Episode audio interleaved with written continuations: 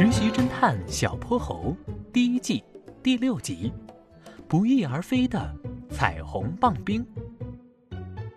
波波城的夏天到了，大大的太阳向每个人都展示了自己的拿手本领——炎热风暴。于是，波波城的冰淇淋小店里纷纷排起了长长的队伍。这些冰淇淋店里，属刺猬姐姐的冰淇淋店和肖老板新开的仙人掌雪糕店生意最好。其中啊，刺猬姐姐自制的彩虹棒冰是最受欢迎的一个雪糕品类。它们好看又好吃，五彩斑斓的颜色加上酸甜可口的味道，一时间风靡了整座波波城。为了宣传彩虹棒冰，刺猬姐姐还特意请施工队花了整整一天时间，用五颜六色的小石子在店门口铺了一条长长的彩虹路，真是漂亮极了。可就在这天夜里，奇怪的事情却发生了。猎豹警长，不好了，不好了！刺猬姐姐一大清早就打来电话找猎豹警长报案，他焦急地说：“我的彩虹棒冰昨晚都不见了，风靡全城的彩虹棒冰不见了，这可是件大事。”小泼猴着急地站起来，他昨天刚和哼哼猪约好了要一起去买彩虹棒冰的。猎豹警长连忙带着小泼猴赶到了刺猬姐姐的冰淇淋店里。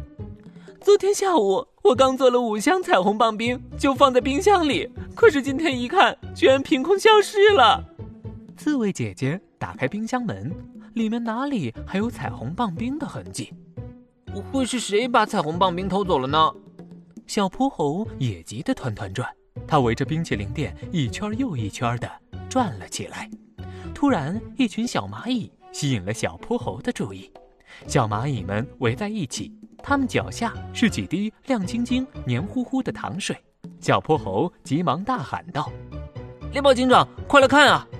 小泼猴指着地上被小蚂蚁踩着的糖水渍说：“这些糖水很像是彩虹棒冰融化之后留下的。”猎豹警长一拍大腿，急忙说：“对了。”刺猬小姐的刺经常会把装棒冰的包装纸扎破，平时冻在冰箱里倒也不碍事，可是，一旦棒冰融化了，一定会从包装纸里露出来的。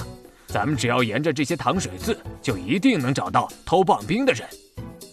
果然，每隔几米就有一堆小蚂蚁在融化的糖水上爬来爬去，而把这些糖水渍的位置连起来，最终的目的地居然是肖老板的仙人掌雪糕店。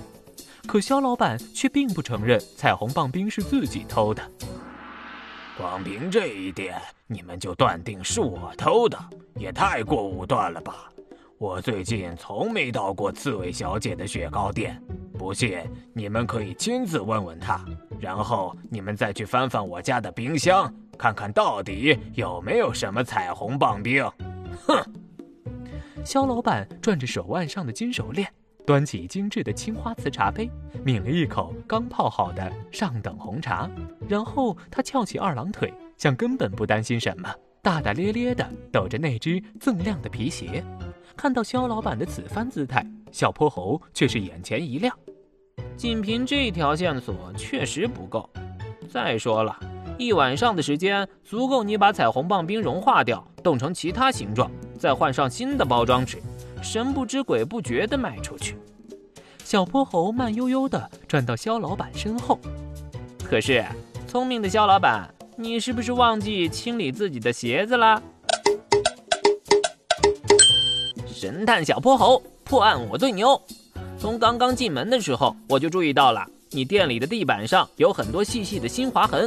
刚才就在你翘起二郎腿的时候，我已经清楚的看到你的皮鞋鞋底卡了很多的彩色小石子。这这，肖老板支支吾吾说不出话来。你说你最近从没到过刺猬小姐的雪糕店，现在你敢不敢抬起脚来，把你鞋底的小石子跟刺猬小姐店前彩虹路上的做一下对比？彩虹路是昨天刚铺好的，请问你昨晚去了哪里？小泼猴说完，猎豹警长和刺猬小姐都皱着眉头，生气地盯着肖老板。唉，我承认就是了，我嫉妒刺猬小姐的彩虹棒冰卖得好，所以想偷过来研究一下配方，做成新的棒冰出售。肖老板羞愧地低下了头。既然这样，我们将以偷窃罪的名义逮捕你，并对你进行为期三个月的教育改造。猎豹警长拿出闪亮亮的银色手铐，戴在了肖老板颤抖的双手上。刺猬姐姐为了感谢小泼猴，特意做了一只特别大的彩虹棒冰送给他，这可把哼哼猪羡慕的不行，直央求着：“给我吃一口，就一口嘛！”最后，这只特大号的彩虹棒冰啊，有一大半都进了哼哼猪的肚子里。小朋友们，在本集故事当中，小泼猴侦探是通过哪些线索推测出是肖老板偷走了彩虹棒冰呢？如果你想到了答案，请记得订阅、留言和分享哟。接下来，波波城里还会发生更多神奇有趣的案件，让我们和实习侦探小泼猴一起擦亮眼睛，开动脑筋，寻找更多的破案线索吧。